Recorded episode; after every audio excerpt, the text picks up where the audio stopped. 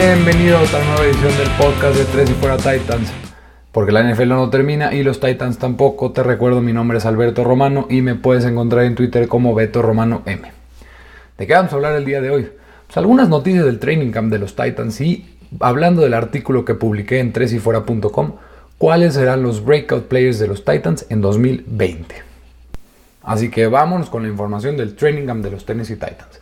Les recuerdo, el lunes 1 de septiembre fue la última vez que los beat reporters de los Tennessee Titans pudieron tener acceso a medios en el entrenamiento y de ahora en adelante solamente podremos contar con información oficial del equipo. En este entrenamiento parecieron haber dos lesiones muy importantes. En primera instancia, el hecho Derek Robertson, quien recordemos tuvo flashes el año pasado de ser un gran prospecto, pareció haber sufrido una lesión muy grave en la, en la, pierna y tuvo que ser sacado en el carrito de las desgracias. Y solamente podía apoyar el peso de su cuerpo con una sola pierna. No pinta nada bien esta lesión y podría perderse toda la temporada.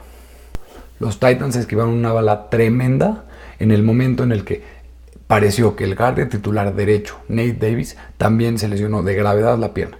Pero después, un reporte de Terry McCormick descubrió e indicó que solamente se trató de un calambre y no se considera seria. La verdad, no se podrían permitir que los Titans pierdan a Nate Davis porque el suplente sería Jamil Douglas. Recordemos el año pasado, cuando tuvo que entrar al quite por Nate Davis, lo hizo de manera desastrosa. Así que los Titans necesitan la continuidad de Nate Davis, quien el año pasado, cuando tuvo que jugar, se le vio bastante, bastante, bastante, bastante bien. Para mí, uno de los prospectos más infravalorados durante la temporada del draft del año pasado, en el que tuvo una progresión espectacular y tuvo mejor rendimiento mientras cada semana fue progresando durante la temporada 2019. Continuando con este tema de las lesiones, han habido varios jugadores de los Titans que están perdiendo prácticas importantes, en especial dos novatos que este año deberían de jugar un rol muy importante en el equipo. Estos son Darrington Evans, el corredor seleccionado en tercera ronda para ser el complemento de Derrick Henry, lleva 7 sesiones seguidas perdidas de entrenamiento. Y el que debería de ser el cornerback titular en el slot, Christian Fulton, lleva 6 sesiones seguidas perdidas. Para estos dos novatos es importante que regresen pronto al entrenamiento de los Titans, debido a que si quieren estar listos para la semana 1, necesitan regresar pronto sanos al entrenamiento para que se empiecen a aclimatar al sistema que quiere manejar el head coach Mike Bravel. También han habido otras lesiones importantes en el equipo. El cornerback Dane Cruikshank, el guard Jamil Douglas, el wide receiver Cameron Batso, el cornerback Karim Orr y el offensive tackle Dennis Kelly llevan dos o más sesiones seguidas perdidas cada uno. El martes tampoco estuvo en el entrenamiento el guard Roger Safford. Ya para finalizar con las noticias del training camp, parece que el suplente de Dennis Kelly o de Taylor Lewan, en caso de que alguno de los dos caiga por parte de una lesión, no será el primera ronda de este año Isaiah Wilson, sino será el recién adquirido de parte de los Atlanta Falcons hacia los Titans en este offseason, el offensive tackle Ty Sambrilo. Esto podría hacer parecer una mala noticia, pero para mí no es una mala noticia. A Isaiah Wilson se la está viendo difícil este año para poder entrar a ritmo de NFL, debido a que, como no hay preseason, los rookies están teniendo un muy complicado aclimatación de juego en esta nueva temporada por el tema del COVID-19. Aparte, Isaiah Wilson estuvo en la, en la lista de COVID list, perdiéndose muy importante primera parte del training camp. Por eso, Tyson Brillo, quien tiene experiencia de NFL, podría ser un buen suplente en el caso de que o Taylor Lewan o Dennis Kelly pudieran perderse algún partido por lesión. Ahora vamos con la segunda parte del podcast, algo que a mí me ilusiona bastante para esta temporada. ¿Quiénes serán los breakout players de los Titans en 2020? Les recuerdo por favor Échense una leída en el artículo que publiqué en tresyfuera.com si quieren meterse un poco más a fondo sobre este artículo, pero aquí les voy a platicar un poquito de qué se trata y quiénes creo que serán estos tres Breakout Players 2020 de los Tennessee Titans. En primer lugar, les quiero platicar que para mí el roster de los Titans es uno de los más completos, pero uno de los más infravalorados en toda la NFL. Esto por muchos de los analistas en el que creen que el roster de los Titans no es competitivo y no podría tener un buen rendimiento y no tienen la capacidad de repetir el éxito que tuvieron en 2019. Pero el roster de los Titans, les digo, como ustedes saben, aficionados titanes, es muy, muy, pero muy completo. Así que sigamos creyendo en el roster que pudo confeccionar el gerente general John Robinson. Y ya te voy diciendo, estos tres jugadores serán estrellas en el futuro desde esta temporada 2020 y todos los aficionados, no solo los aficionados de los Titans, conocerán su nombre a la perfección. En primer lugar, tenemos que hablar del que será el nuevo líder en la defensiva, Jeffrey Simmons. ¿Por qué? Creo que Jeffrey Simmons será un breakout player en 2020. Para empezar, tenemos que hablar de algo que creo que todos los aficionados de los Titans ya los tiene un poco cansados, el infame trade en el que Jurel Casey tuvo que irse de los Titans y se fue a Denver por una séptima ronda. Ni modo. Hay veces en el que los jugadores tienen que ser canjeados. A mí en el momento tampoco me gustó lo que pasó con Jurel Casey, se fue a Denver Broncos, pero ya después de analizarlo un poco bien, creo que Jurel sí le podía quedar este año con el ritmo de juego. No tenía ya el mismo ritmo de juego de hace unos dos o tres años. Pero recordemos la forma de pensar del gerente general John Robinson, quien viene de los Pats. ¿Qué hacen los Pats? Cuando un jugador empieza a tener un declive en su carrera, ¿qué hacen? Lo mandan a otro equipo, aunque sea por una peor selección, una selección baja en el draft, para poder eliminar el contrato que tienen y porque en algún momento igual lo cortarán en Tal vez no en esta temporada, pero en la temporada siguiente seguro que cortarían a Jurel Casey. El año pasado se vio un bajón en su juego, seamos realistas, se vio un bajón en su juego. Me duele decirlo, pero se vio un bajón en su juego. Así que por eso, el que va a entrar en ese rol de Jurel Casey, aunque no es la misma posición, será Jeffrey Simmons. Un excelente jugador que, recordemos, si no se hubiera lesionado en 2019, en febrero, antes del Scouting Combine, seguro que hubiera sido top 10 y ni siquiera estaría jugando con los Tennessee Titans. Pero pues así fueron las cosas. Y al momento que se lesiona su ACL, nos llega en el pick 19 y la temporada pasada, cuando hizo su debut en la semana 7 en contra de los Chargers, con 4 tacleadas, un sack en solo 11 jugadas de presión a quarterback, dices, este es un jugador especial. Y los Titans por eso fueron que tomaron el riesgo seleccionando a un jugador que se podría haber perdido toda la temporada, que al final solamente se perdió 6 semanas y lo hizo de manera espectacular.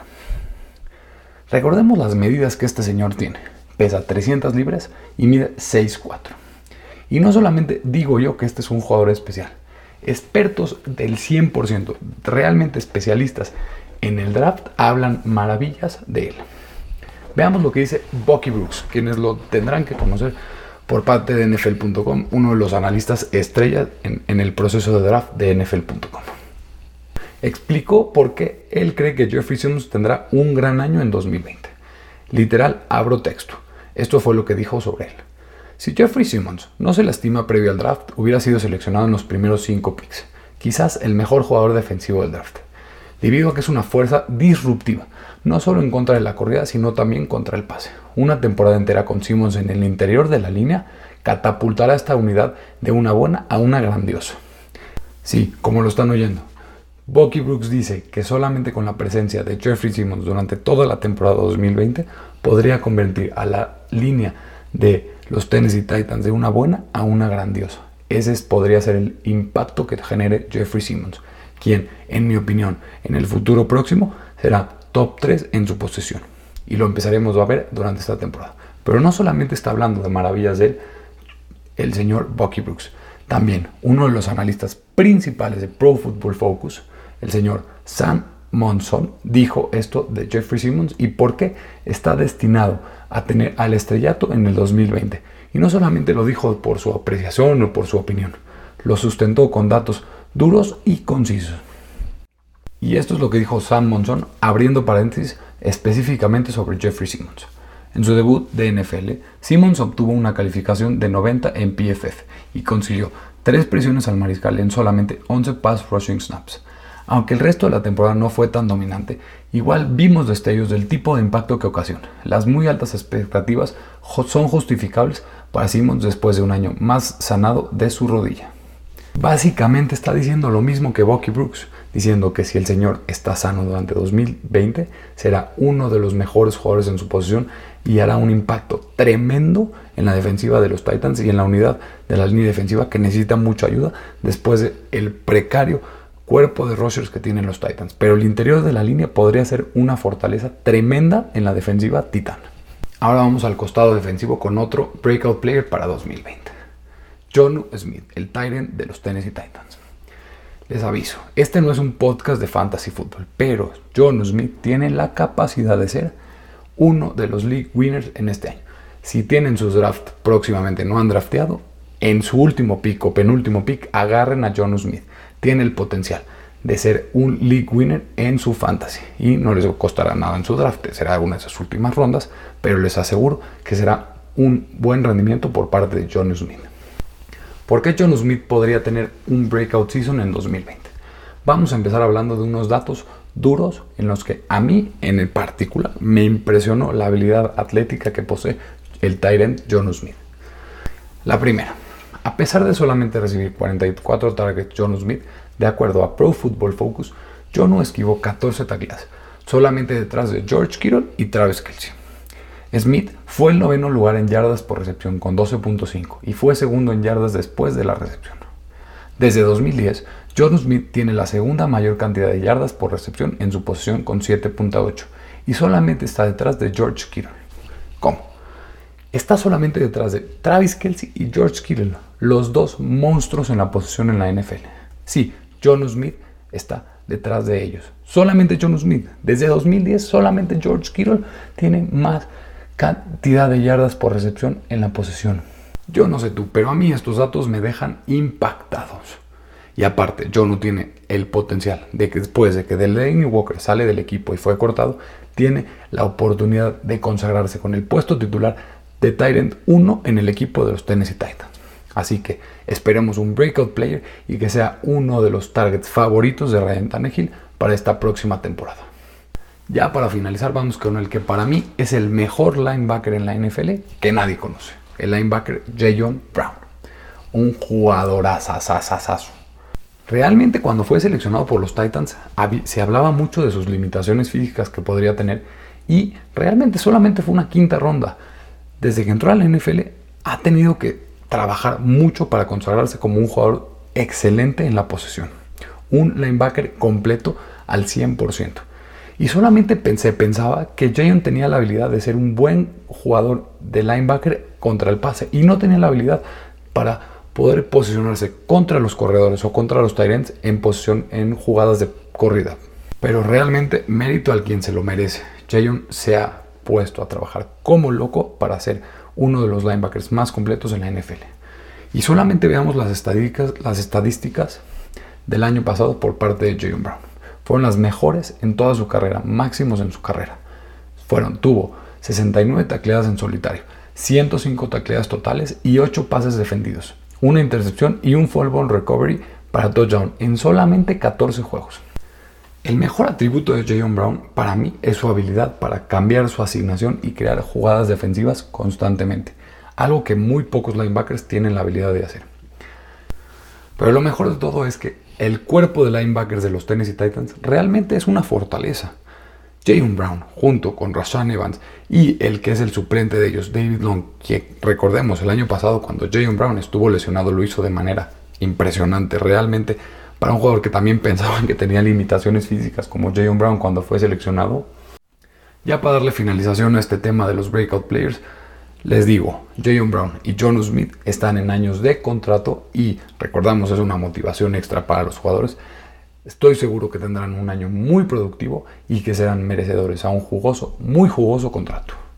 Les recuerdo, si se quieren meter un poquito más a fondo en, este tema de los breakout players de los Titans, métanse a la página de 3yfuera.com y busquen el artículo escrito por su servidor en este tema. Esto es todo para el segundo podcast de 3 y fuera Titans. Les pido de favor que me ayudarían muchísimo descargando este podcast en su plataforma preferida de podcast donde escuchen sus podcasts y también si pueden en Apple Podcast les pediría me califiquen con 5 estrellas, que le den un review ahí, no les cuesta nada, me ayudarían muchísimo a mí. Y ya para finalizar les recuerdo, mi nombre es Alberto Romano y les recuerdo mi Twitter, Beto Romano M. Y pues suena raro y suena muy bonito decir esto, pero solamente faltan 7 días para que empiece la NFL y 11 días para que veamos a nuestros titanes de Tennessee.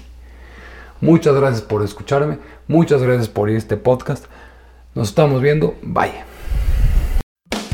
Hola, soy Rudy Jacinto, creador de Tres y Fuera. Si te gustó el programa de hoy, suscríbete a este y otros podcasts de la familia Tres y Fuera tres si fuera NFL, tres si fuera fútbol, tres si fuera de tu equipo favorito y claro, el canal de tres si fuera YouTube con videos todos los días, porque si tu equipo existe, tres si fuera lo cubre.